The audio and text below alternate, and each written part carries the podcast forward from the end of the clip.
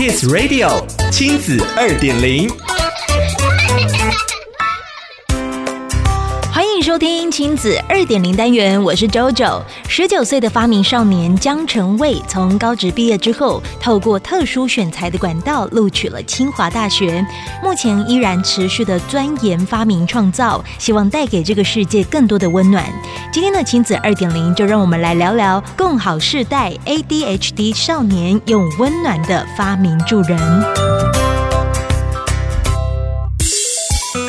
江承蔚十九岁，三十多项的国际发明奖得主。从小他就是个静不下来的小孩，有 ADHD 过动症状，对什么事情都很好奇，脑袋里时不时的都蹦出天马行空的想法，却因为没办法专注在课堂上，学习成就低落，曾经是老师眼中的头痛人物。父母遍寻着各种方法之后，发现音乐能带给江承卫专注的力量，带他从打击乐、小提琴、钢琴、直笛、吉他学到了声乐。没有想到，这样一个很难坐下来读书的孩子，在音乐中找到了自信。二零一六年，年仅十四岁的江承蔚获得推荐参加上海东方卫视科创竞赛节目《少年爱迪生》，在百万的观众前介绍他发明的轮椅操作杆，只需要装在传统手动轮椅上，瞬间就能变身行动自如的电动轮椅。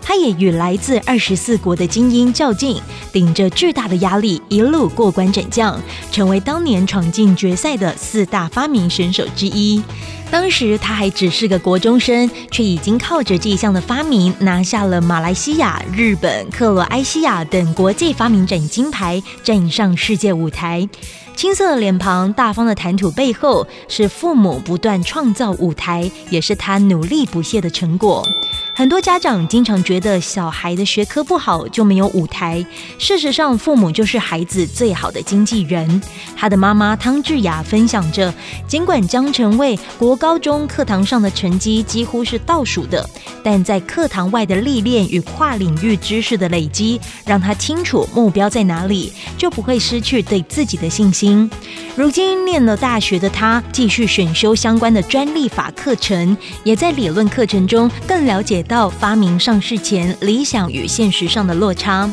走在发明的这一条路上，江成卫最想鼓励年轻人先培养毅力，才有办法坚持下去。一如他从高中开始建立早起晨跑的习惯，就是逼自己刻意练习下的成果，也是在跟自己对话，每天给自己有挑战的练习，才能建构出想要的世界。